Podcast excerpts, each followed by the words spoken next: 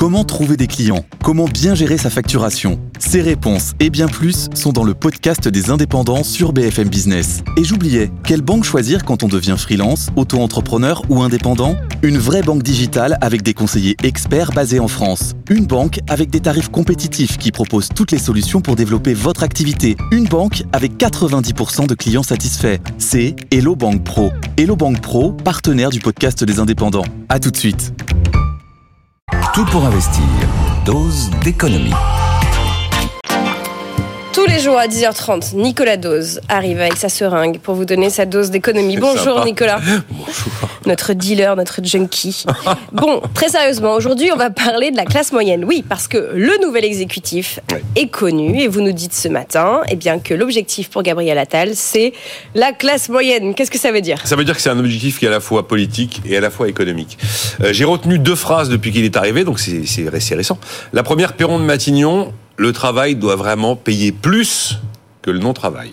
Et la deuxième phrase date d'hier. Nous tiendrons nos engagements, sous-entendu les 2 milliards de baisse d'impôts promis par Emmanuel Macron aux classes moyennes prévues pour 2024 et repoussé pour l'instant à 2025. Il n'y avait pas les sous en 2024 pour tenir l'engagement. Voilà deux phrases euh, en très peu de temps de la part du nouveau Premier ministre, objectif classe moyenne. ouais. Bon, quand on parle de classe moyenne, on vise qui exactement, Nicolas? C'est une bonne question parce que vous demandez aux gens, ils se sentent un peu tous classe moyenne, ça veut tout et rien dire. Bon, ça a quand même été travaillé un petit peu par les experts. Euh, là, il est question des gens qui bossent. Les gens qui travaillent, mais qui gagnent un tout petit peu trop pour échapper à l'impôt sur le revenu, qui gagnent trop évidemment pour avoir droit à quoi que ce soit, donc aucune aide, aucune subvention, aucun tarif social, le tarif de la cantine, c'est pas pour eux. Euh, ils gagnent effectivement trop pour ça, mais la question de la fin de mois existe quand même. Ils sont pas confortables forcément, et surtout ils, ont, ils nourrissent l'idée que, en fait, ils bossent pour les gens qui bossent pas. Et là, c'est là où c'est l'aspect un peu politique du sujet. Vous vous souvenez sûrement de cette vidéo virale qui a tourné il y a, il y a maintenant un mois, un mois et demi, où il y a un, un gars là qui insultait les travailleurs en leur disant continuez bande d'abrutis à bosser parce que grâce à vous, moi je me fais 1800 euros sans rien foutre. Et il disait, il racontait comment il avait grugé l'allocation adulte handicapé, comment il cumulait les APL, l'APL avec le RSA. Et bon, ben, tous ces gens-là, ils sont mécontents. Et euh, bizarrement, ils le font entendre dans les urnes, élection après élection. D'ailleurs, Gabriel Attal, hors micro, en novembre 2002, on lui avait attribué une phrase, mais on lui avait demandé après est-ce que vous l'avez dit ou pas. Il avait, il avait absolument rien démenti. La phrase, c'était les classes moyennes ont le sentiment qu'on balance des canadaires d'argent public pour aider ceux qui ne bossent pas. Voilà. Maintenant, quant à la définition un petit peu plus académique du sujet, euh, on va parler des gens qui gagnent euh, euh, pas assez pour être riches, mais trop pour être pauvres.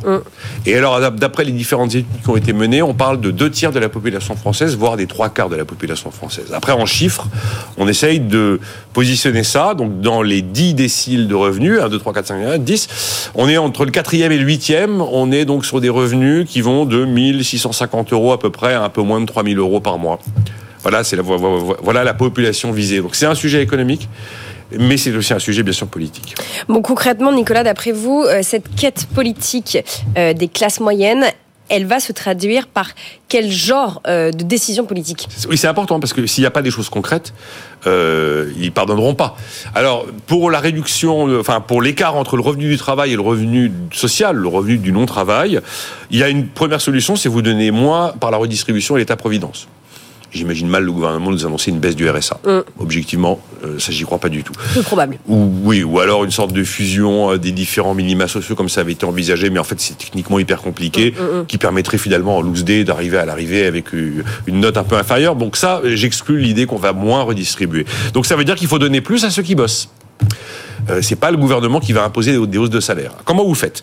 Vous avez la possibilité d'aller plus loin encore sur la prime d'activité. On est déjà allé très très loin sur la prime d'activité.